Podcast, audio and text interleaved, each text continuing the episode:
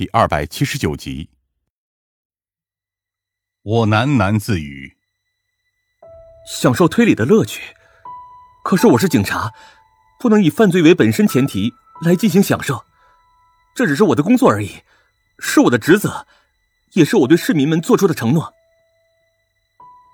背负着自己承受不了的职责。”另一个我嘲笑道。我还是第一次看到自己的脸做出如此恶意的表情。你现在就像是懦夫一样，张帆。不过你从前也没坚强到什么地方就是了。他的身形逐渐在我眼前淡去，而我则逐渐被一抹纯白包裹，很温柔，也很温暖，却将我身上的疲惫感重新拖了出来。我皱着眉头，蓦然起身。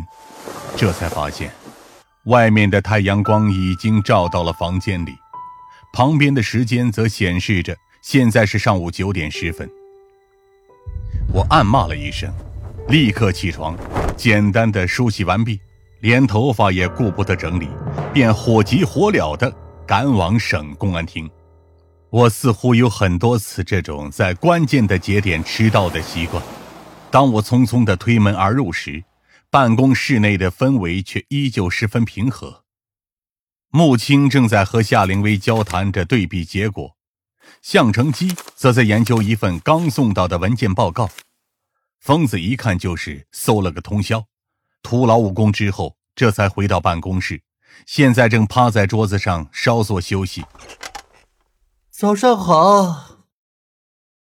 向成基淡淡的和我打了个招呼。而夏灵薇也朝我点了点头，我狐疑的皱着眉头走了过去。我错过了什么吗？如果你说的是刚刚获得不久的结果的话，倒是不多。夏灵薇将文件报告递给了我，给，毕竟到现在为止并没有任何实质性的进展。血样比对并没有产生任何结果。而且那辆废车的残骸内也找不到凶手的指纹，显然他把一切都防范得井井有条。至于向成基那边，则是拿着脚印等信息的结果。初步判断的话，凶手是个身高中等的男性，身高大概在一米七到一米七五左右，身材是中偏瘦，左脚受了伤。这还行。我松了口气。现在的计划呢？计划是继续搜索昨天晚上那片河滩的周边地带，毕竟凶手很有可能还没有逃出包围网，而且这也是目前唯一行之有效的方式。疯子抬头揉了揉眼睛，要出发了吗？我已经休息够了。你才休息了不到半个小时。夏灵薇也摇了摇头。这任务交给我们就好，你回家休息一会儿吧。不，找不到那混蛋，我誓不罢休。疯子直接站了起来，一口将旁边的浓咖啡一饮而尽，随后披上了大衣。出发。夏灵薇他们只能跟了上去。向成基离开之后，拍了拍我的肩膀，让我不用勉强。穆青自然是不用这样出勤。他正继续比对着那些血样，同时疑惑的看着我。你不跟我一起去吗？搜捕过程发挥不出我的作用和优势，我在那里起到的作用和一名普通的警员差别不大。我坐下来，用力揉了揉太阳穴。不如在这里好好想想破局的方法。运筹帷幄千里之外。穆青耸了耸肩。他们对你的评价倒是没错，只是连我自己现在都不知道是否能担起这个名号。我缓缓站起身来，顺手拿着马克笔走到了白板之前，将上面零星的笔记全部擦干净，自己从头开始梳理着案情。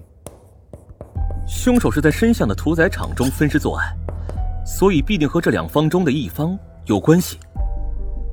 我自言自语的说着，同时在白板上做着标记。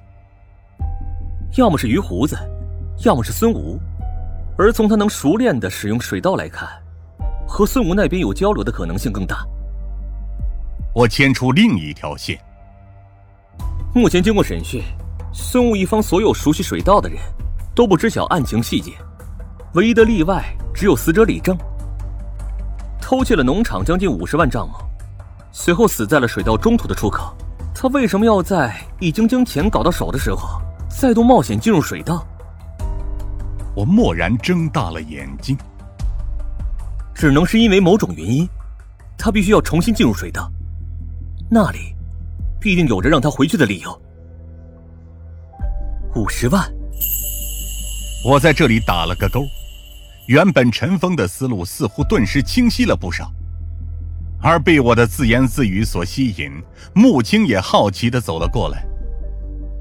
你这是在头脑风暴？我没有理会穆青，继续划出了另一条线。